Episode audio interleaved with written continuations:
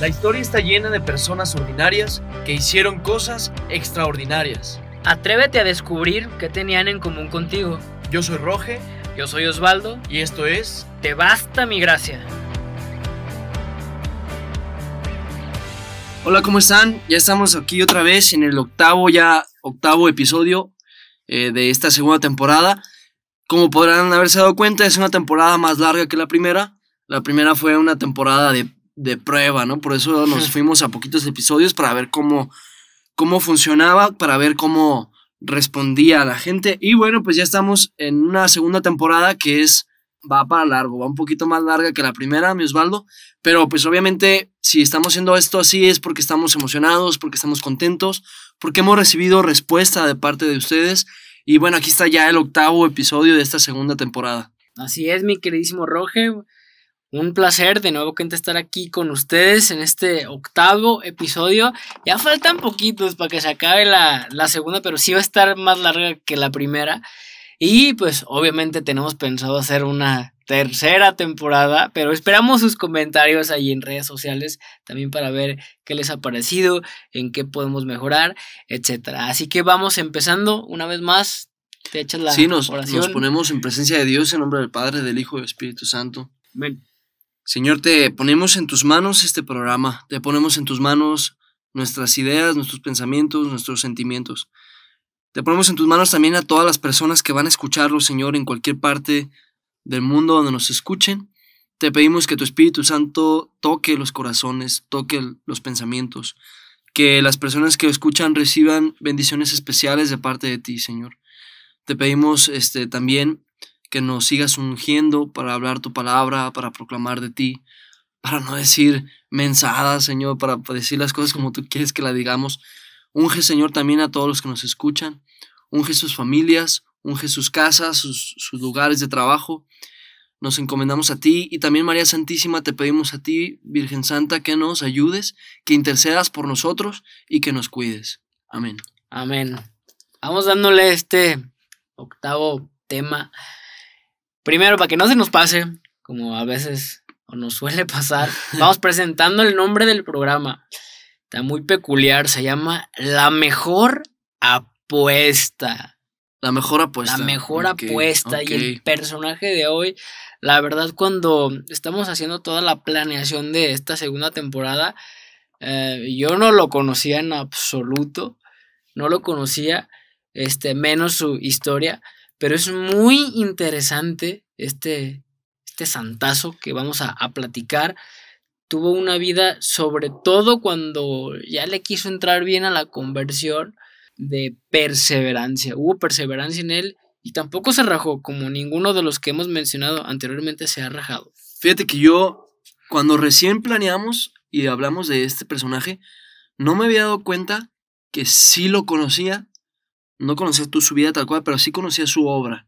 Mm. Porque había visto ya. El este, producto final, ¿no? El producto final, sí, más que nada. Ya había visto algo de su obra, incluso muy cerca de, de donde yo vivía. Pero no había relacionado, pues, como la. Eras tú, así. El, eras tú. No había relacionado, pues, que era este, este personaje. Entonces, pues bueno, el personaje de este episodio es Camilo de Lelis. Camilo San de Camilo, mejor conocido como San Camilo. San Camilo. Este es un, es un, es un personaje muy interesante porque quien lo conoce, como yo lo conocía, sabrá que su obra es esta cuestión de los enfermos, hospitales y asilos. Ok. ¿Verdad? Pero no sé si las personas que ubiquen a San Camilo por esta parte, que es el fruto que, que dio, conozcan su pasado. Exactamente. Ahí está la cosa. Aquí lo interesante es cómo llegó ahí y cómo su vida nos puede enseñar a nosotros a darle desde lo que nos toca. Entonces, de su infancia, pues, investigamos, o sea, no dice en realidad sí, no hay mucho. mucho. Habla más bien de la parte ya, este, ya grande que dice que él era militar. Como, como quiso su ser padre, militar. Quiso ser militar. Se rapó todo. Entonces andaba, andaba pues con las armas, andaba en, en, en guerra, pues. Y dice la historia que le sale una, perdón, le sale una llaga en, en, un pie y por esta llaga tiene que ir al hospital, un hospital de Santiago, Santiago en Roma, y ahí empieza la, la, la parte curiosa de, de, San Camilo, ¿no?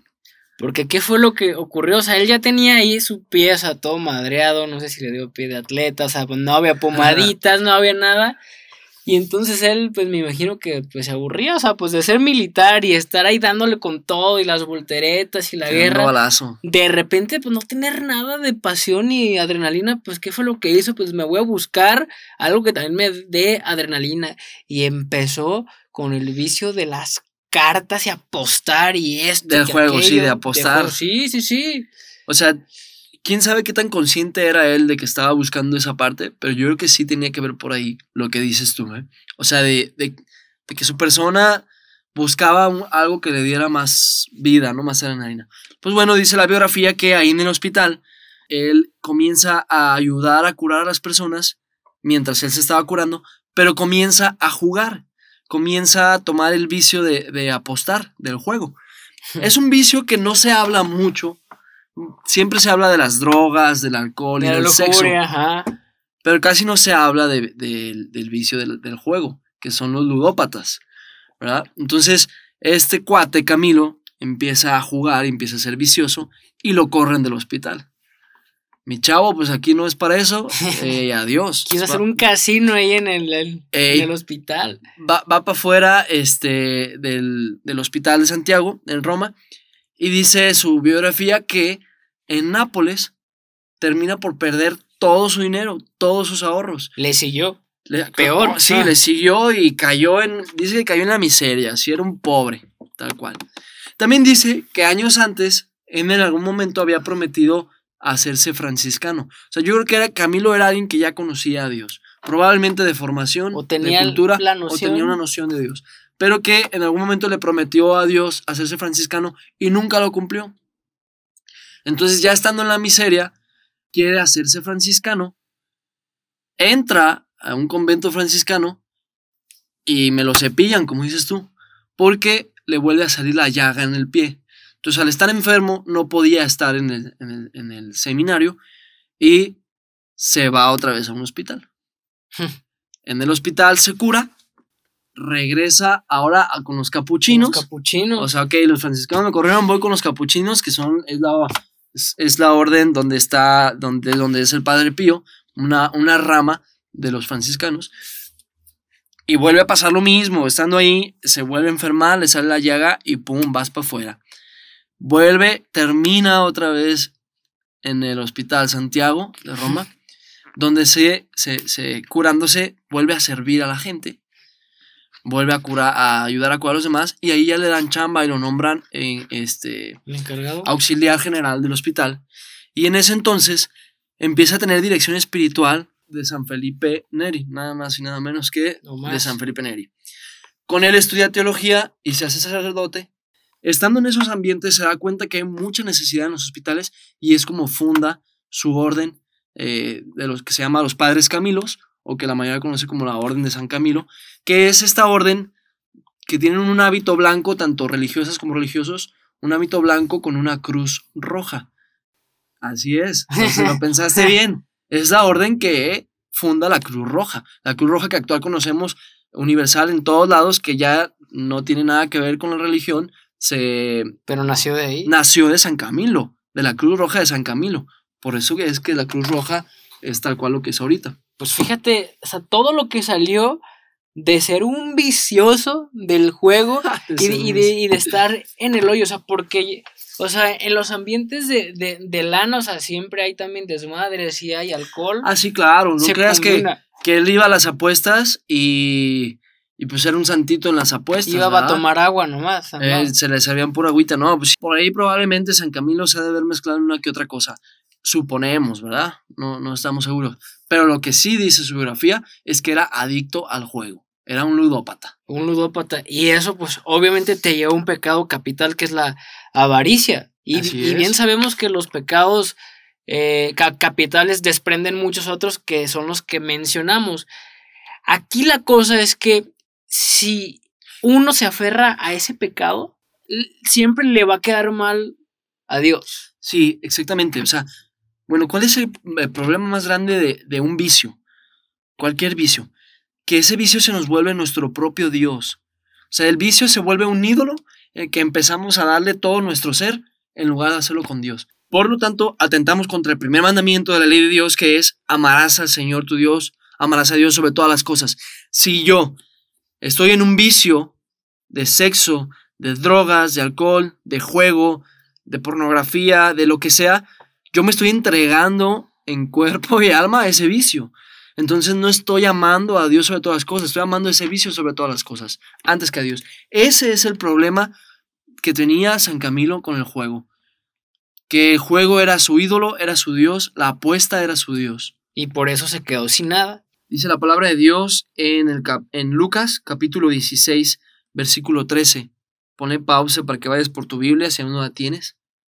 Ningún criado puede servir a dos señores, pues odiaría a uno y amaría a otro, o sería fiel a uno y despreciaría al otro. No pueden servir a Dios y al dinero. Palabra de Dios. Gloria a ti, Señor Jesús. Y este era el problema en el que estaba San Camilo. Y ese es el problema en el que muchos estamos.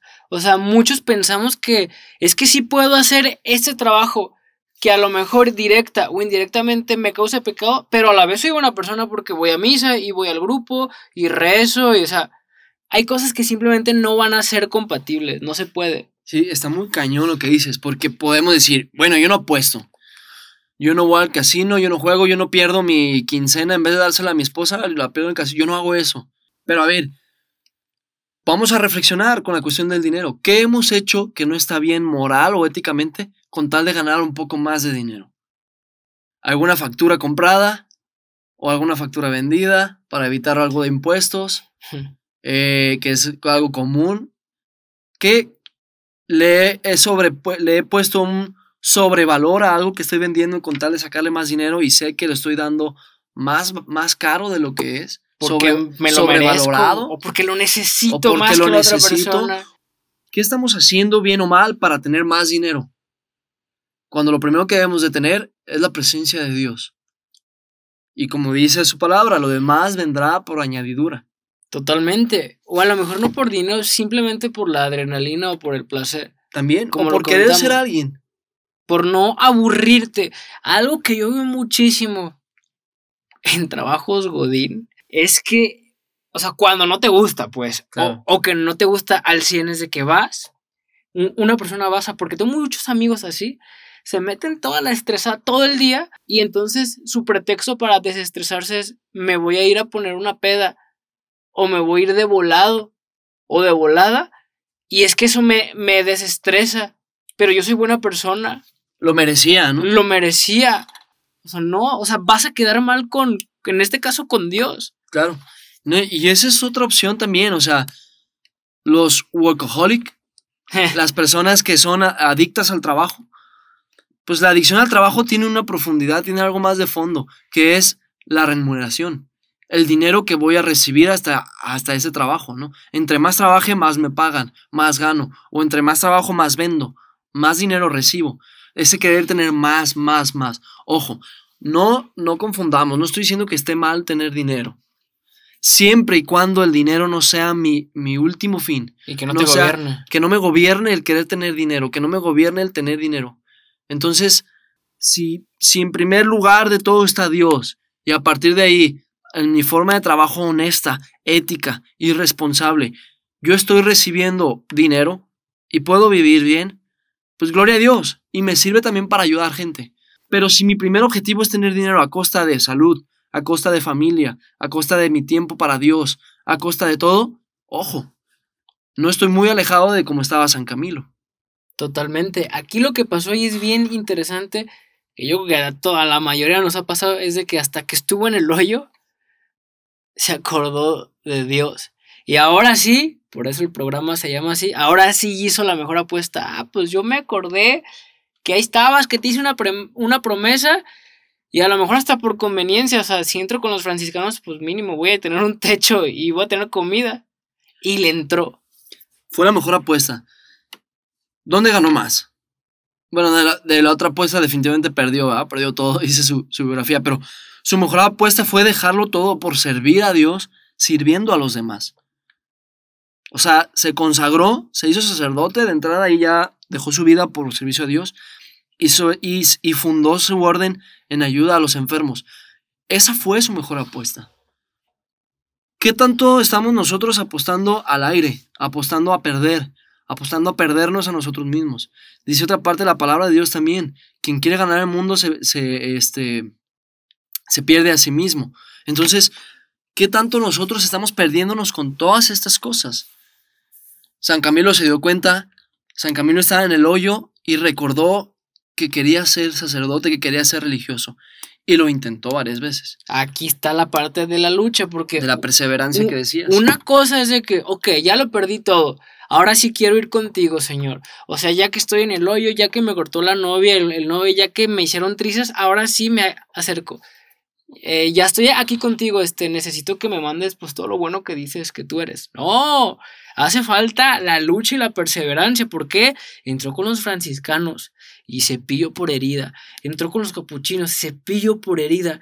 ¿Qué puede representar esa herida? No tanto físicamente, que a lo mejor todavía tenía algo que forjar, algo que sanar, hasta que llegó con el que lo entrenó como necesitaba y pues acabó haciéndose hasta sacerdote. Entonces, hay muchas veces, o sea, que es en el camino de la santidad, en el camino de seguir a Jesús, no va a ser rápido. De hecho, nunca es rápido. Lo único que es rápido es apostarle al placer, como él lo hacía. eso sí te lo garantizo que es rápido. Si tú quieres ir a un sexo sin matrimonio, es rápido. Si tú te quieres poner, es rápido. Cualquier vicio es rápido. Y llega fácil. Pero así como llega, rápido también te acaba. Y sí, pues dices bien, pues, o sea, San Camilo no se rajó. Pudo haber dicho, nada, los franciscanos me corrieron, ya. Ah, pues ya. A ver, pues yo ya estoy aquí, pero pues me, me cepillaron. Pues Exactamente. No quieres que esté contigo. Exactamente. Entonces, este, fue fuerte, intentó un lado, intentó en otro, hasta que siguió. Y fíjate, lo corrían del hospital, bueno, del primer hospital por, por vicioso. Después de los franciscanos y los capuchinos lo corrieron por la llaga. O sea, bendita llaga que hizo que no se quedara ahí para que fundara la orden que Dios quería que fundara. Que era su fin. O sea, ¿cuál es nuestra llaga? ¿Qué es lo que estamos batallando y qué es lo que estamos sufriendo? En algún podcast lo mencioné una frase que me encanta que dice mi amigo el padre José Luis Santoscoy, el padre Pollo, José Luis González Santoscoy, que dice, en tu historia está tu misión. Mm. Entonces, ¿cuál es tu llaga? ¿Qué es eso lo que tú sufres? ¿Qué es lo que te va a llevar a la misión que Dios quiere de ti? Y sabes qué? O sea, yo, o sea, estoy como pensando por el personaje, pero yo me imagino, o sea, que efectivamente cuando ya lo perdió todo, yo pienso que sí lo pudo haber hecho por conveniencia, ¿eh? Pudo haber sido por conveniencia también. Y entonces, hasta que él no estuviera convencido realmente de servirle a Dios, le iba a llegar lo bueno, porque hasta después de 12 pillos es cuando ya se pone realmente a servirle a los enfermos y es cuando curiosamente conoce. Llega por otro lado. al a San Felipe Neri, ajá. Y ahora sí dice, ok, mi mejor apuesta va a ser, pues no nomás estar aquí porque me mantienen, sino porque yo quiero servirle específicamente a los enfermos. Y pues ve, Cruz Roja. Cruz Roja.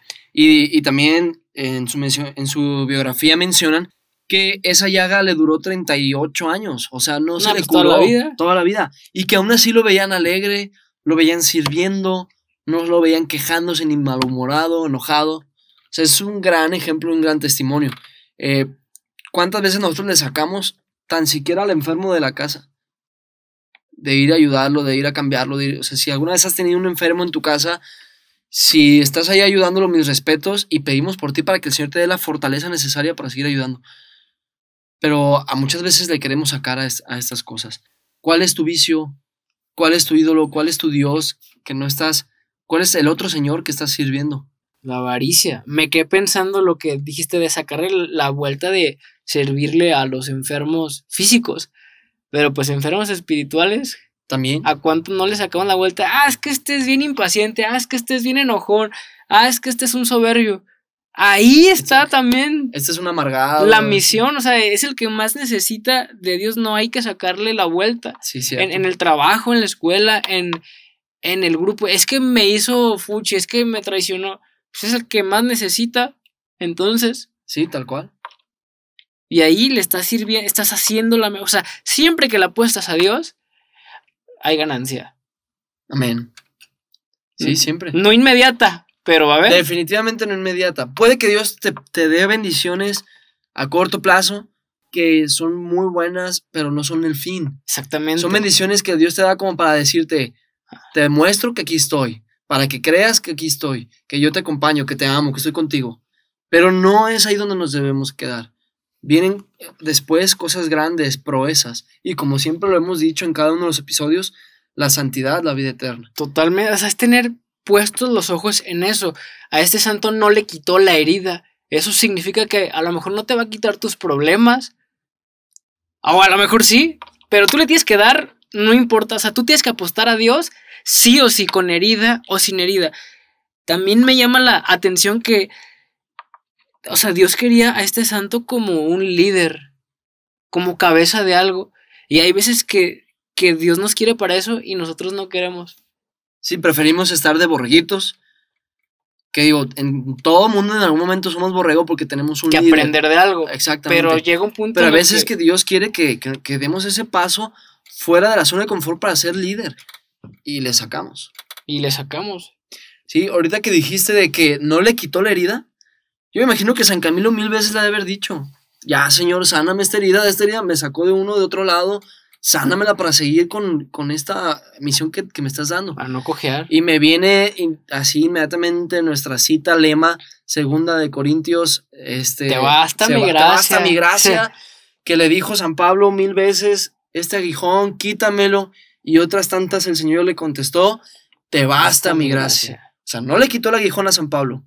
Te basta mi gracia y con todo aguijón, chambéale. Es que eso es algo que la gente confunde mucho, o sea, que estar con Dios es, eh, es igual a que te va a quitar todos tus problemas. No, vas a poder con ellos, te los quite o no te los quite, porque el fin no es aquí en la tierra, es salvarte, es salvarte. Entonces, este santo nos enseña que esa fue la mejor apuesta.